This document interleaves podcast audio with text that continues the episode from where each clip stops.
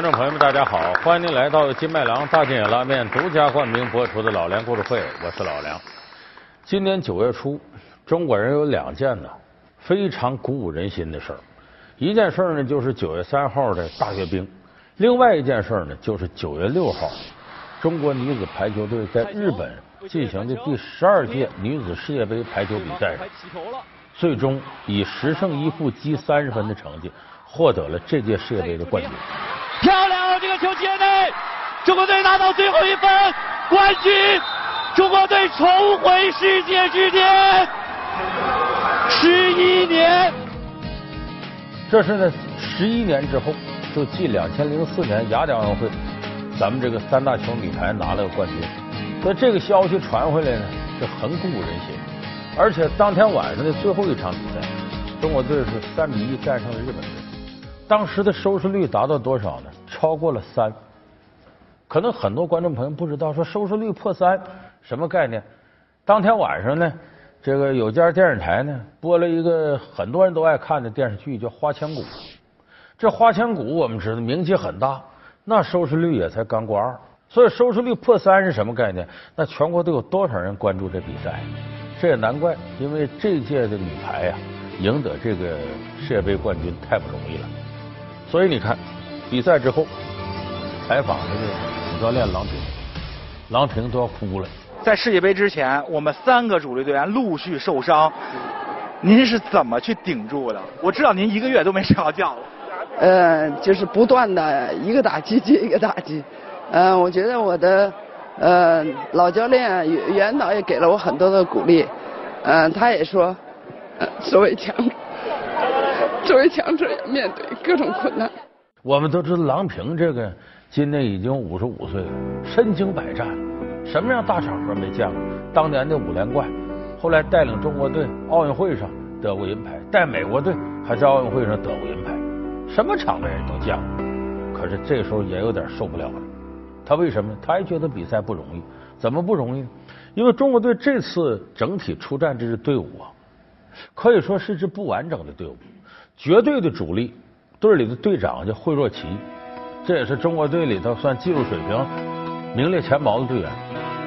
赛前就不能来了，身体有病不能跟队。啊，还有一位绝对主力叫杨方旭，也不能跟着来。比赛刚打到第三场，跟韩国队比赛，主力朱婷又受伤，后比赛又不能打，所以可以说就要横垄地里拉车，一步一个坎儿，最终能走到最后十胜一负。包括最后一场，先赢了一局，让日本队扳回一局，很多人都替中国队捏把汗。中国队过了心里这道坎，三比一赢日本队。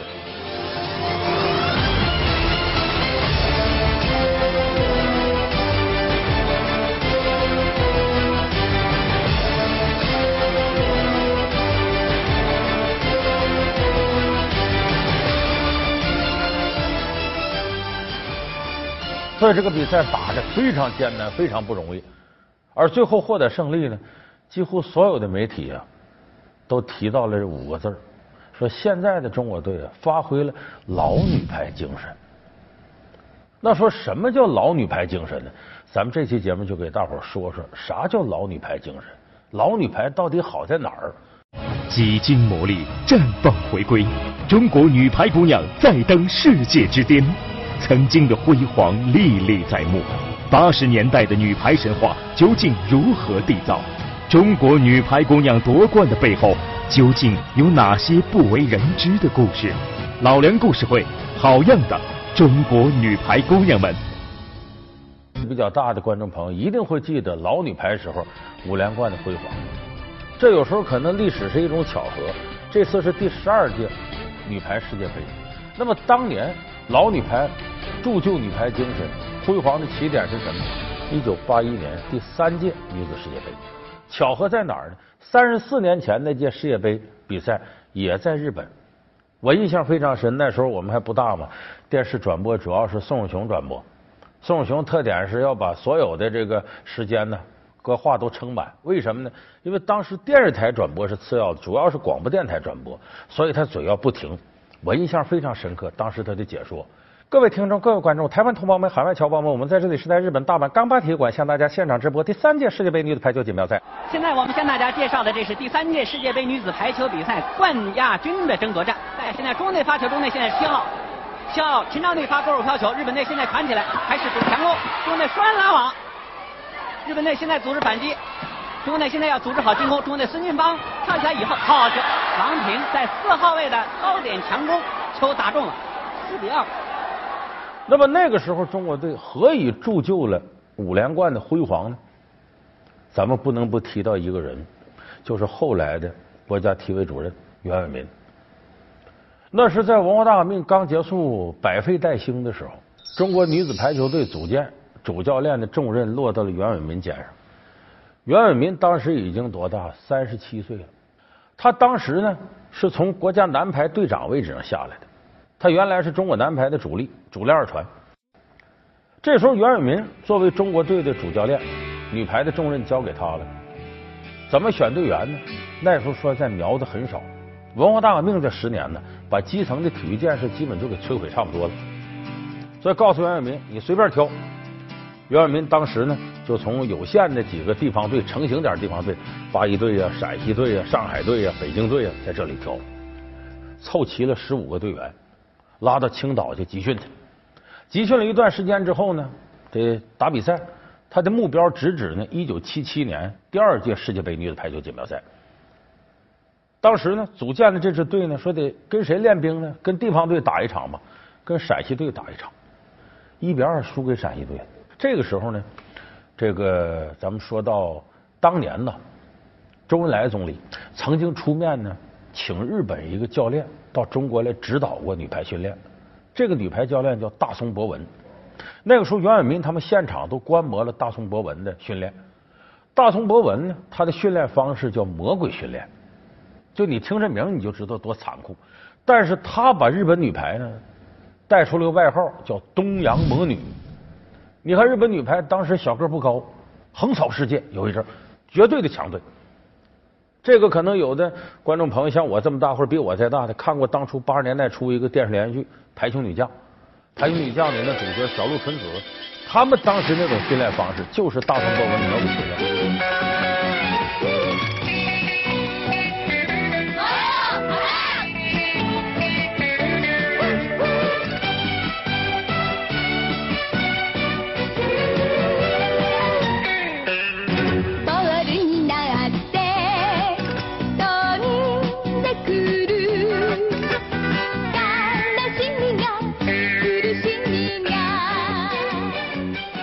大松博文发明了这一套东西，就是多球训练加魔鬼训练，就经常什么程度？接一传这个队员，你要接四百下。咱们这你听起来四百下好像挺容易，你练就知道，不停的就不停的，就四百次，得多残酷。袁伟民说四百下不行，咱们要超越东洋魔女，咱得五百下。这段珍贵的资料记录了当年女排队员们艰苦训练的场景。可以看出，中国女排的拼搏不仅仅是在赛场上，更是在每一天的训练当中。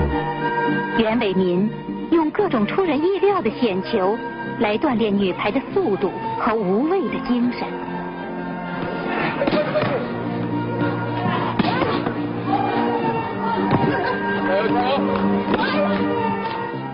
那在这种训练情况下，中国队成绩突飞猛进。为啥？你这么练，这功夫绝对不会白费。结果在这个一九七七年的时候呢，四月份的时候，日本女排二队到中国来。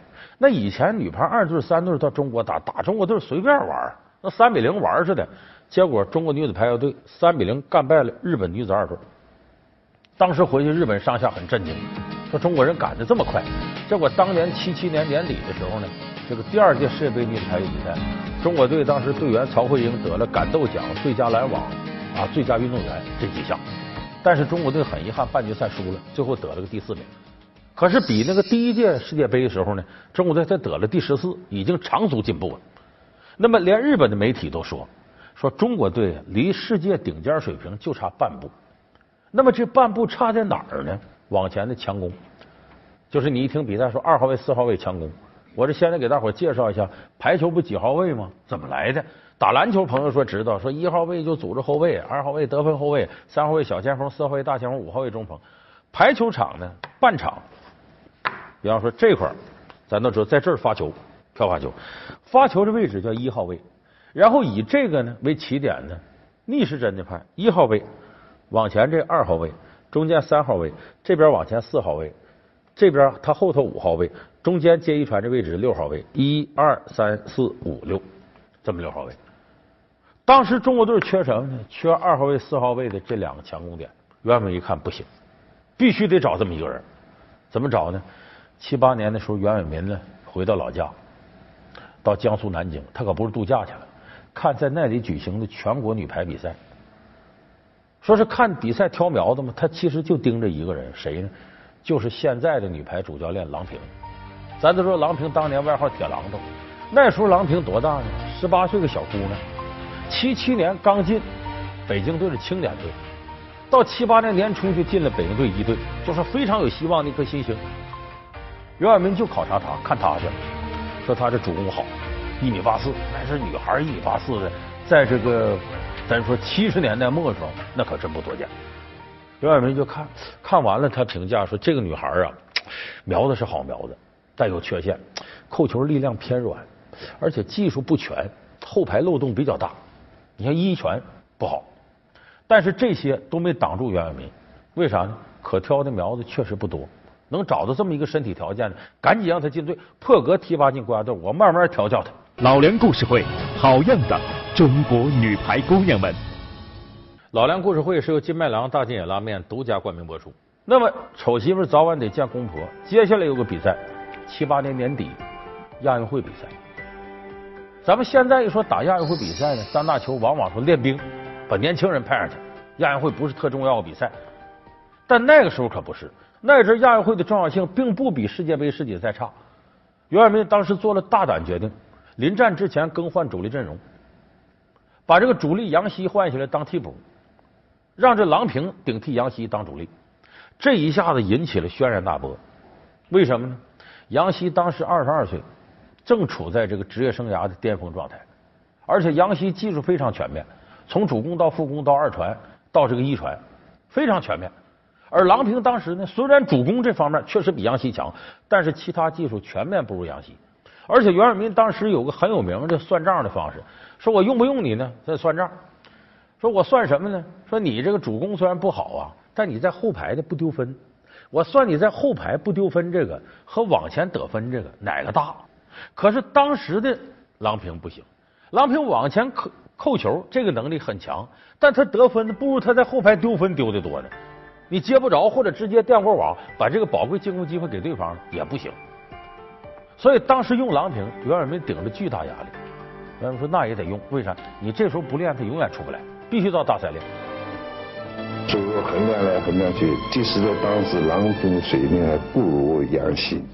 因为杨希那时候也是很很红的，在日本人家的都要西要西对他很很崇拜的，而且他比赛经验啊，而且他性格比较开朗，而且打球也也比较呃有他自己的特点。但是从全队以后经过的发展方向，所以拉的郎郎平。那么在那届亚运会里边呢，主要的对手呢是南朝鲜和日本。结果这三场比赛，这两场比赛应该是决定中国队能不能夺冠。结果对日本的时候。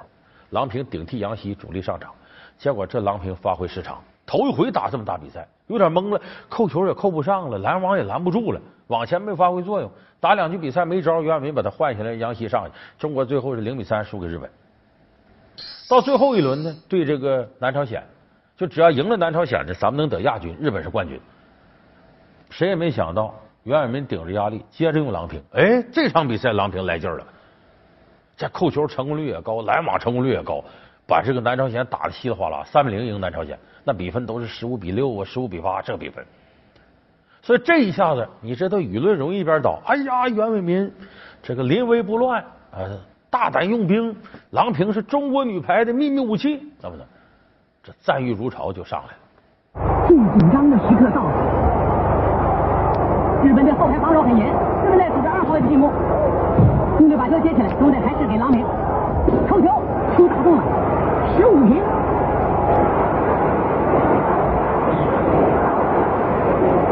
在中队前场球发球日本队进攻杜小兰拦网三分十六比十五。中队还是由田亚雄来发球。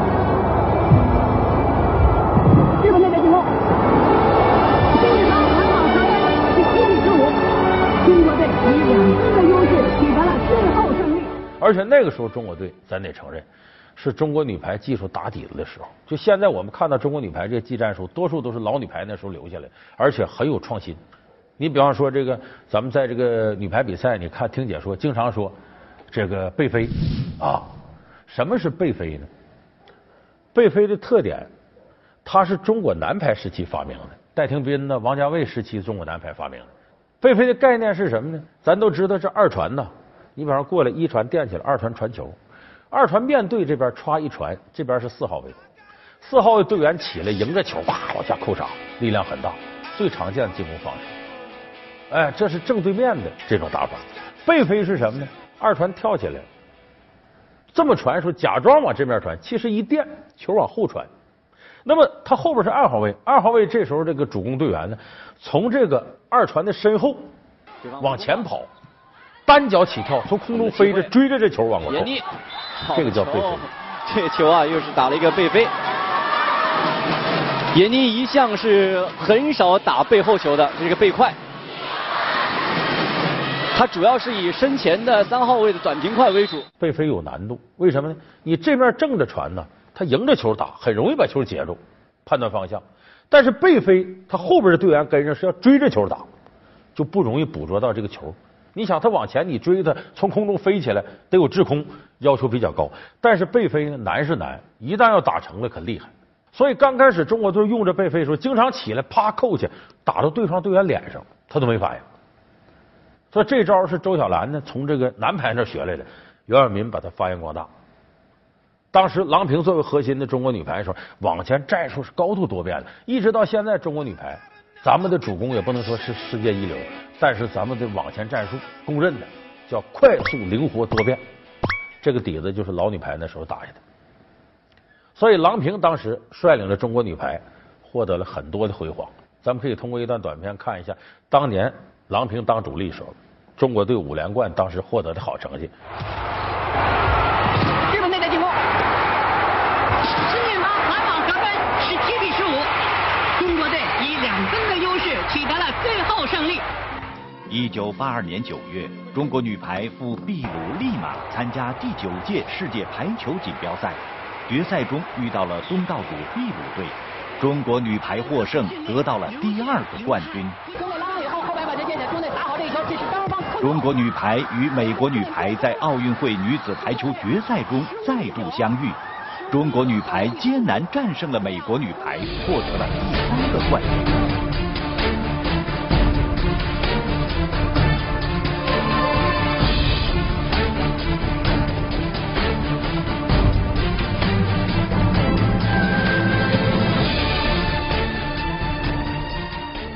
当时那个画面呢，播映以后激动人心。为什么在这叫团结起来振兴中华？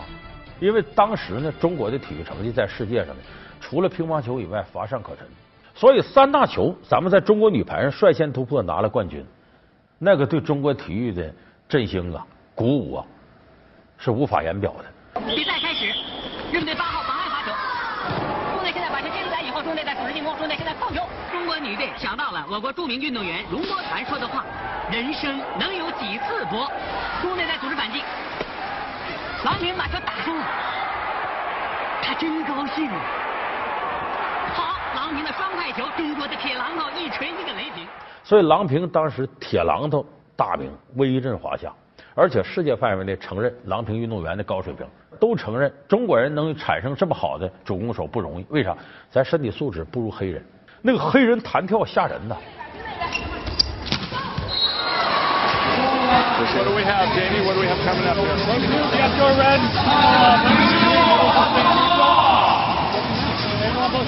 说中国能有这么好的主攻手，世界范围都说这很了不起。所以郎平呢，成了那个时代中国老女排精神的一个典型的代表。那么后来郎平呢，呃，八五年退役以后呢，去了美国。有人说，好好中国人到美国干嘛？郎平除了打排球，当时也不会别的，到美国长长见识。呃，增加一下阅历，在美国他也靠打排球过日子，挣点钱。郎平出国之后，中国女排的战绩下降到了谷底，一度沦为二流球队。一九九二年巴塞罗那奥运会上排名第七。一九九四年世界女排锦标赛上更跌至第八名。后来一九九五年的郎平回国，担任了中国女排的主教练。九六年在美国进行的亚特兰大奥运会呢，郎平带着中国女排得了银牌。一九九五年，郎平归来后，率队马上就夺得了世界杯赛的第三名，并取得了奥运会的入场券。一九九六年，中国女排在亚特兰大奥运会上夺得银牌。一九九八年世界锦标赛，中国女排历尽艰辛，保住了世界第二名的位置。后来，郎平再次回到美国，在两千零八年的时候呢，带着美国女排获得了奥运会银牌。就说郎平可以说世界上这些一流的队好多他都带过，那个眼界不用说了，见识太多了。到二零一三年的时候呢，他又面临人生一大选择。这个时候，郎平呢已经是五十多岁了，五十三了。那么当时中国的女排跌入低谷，在这个伦敦奥运会上八进四的时候输给日本队了。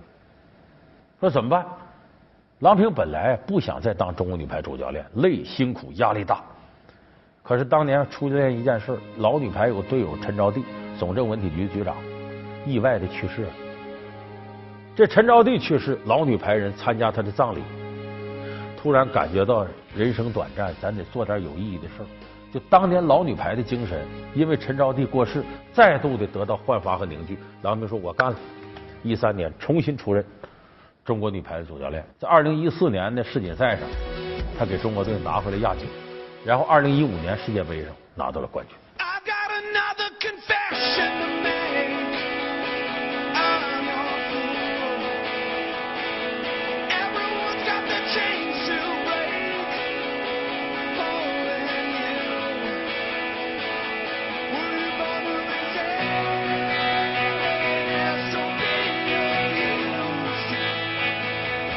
再给朱婷，漂亮！这个球接内，中国队拿到最后一分，冠军！中国队重回世界之巅。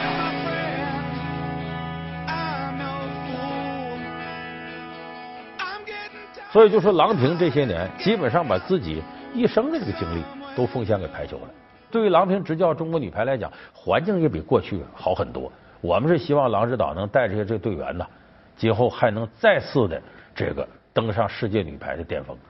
当然，我们说老女排精神核心是什么呢？其实就是团结、拼搏、奋进，是我们现在中国人干其他事依然需要的一种精神。因为很多人说你中国人很精明、很聪明，说一个中国人是条龙，仨中国人就是一条虫，经常窝里斗，不善于协作。那么要打破这样的偏见，中国人更加需要发扬老女排的精神。最起码有一个项目最需要发扬老女排精神，那就是现在很不争气的中国男足。我是希望女排再次夺冠，会刺激一下中国男足，能不能给大伙带来点高兴的事？她是电影《白毛女》的女一号，她凭借什么获得导演的青睐？她与白毛女又有着怎样不为人知的故事？田华，著名的表演艺术家，年过八旬却遭遇困境。他究竟将如何面对？老梁故事会，田华与白毛女的不解之缘。好，感谢您收看这期老梁故事会。老梁故事会是由金麦郎大金野拉面独家冠名播出。我们下期节目再见。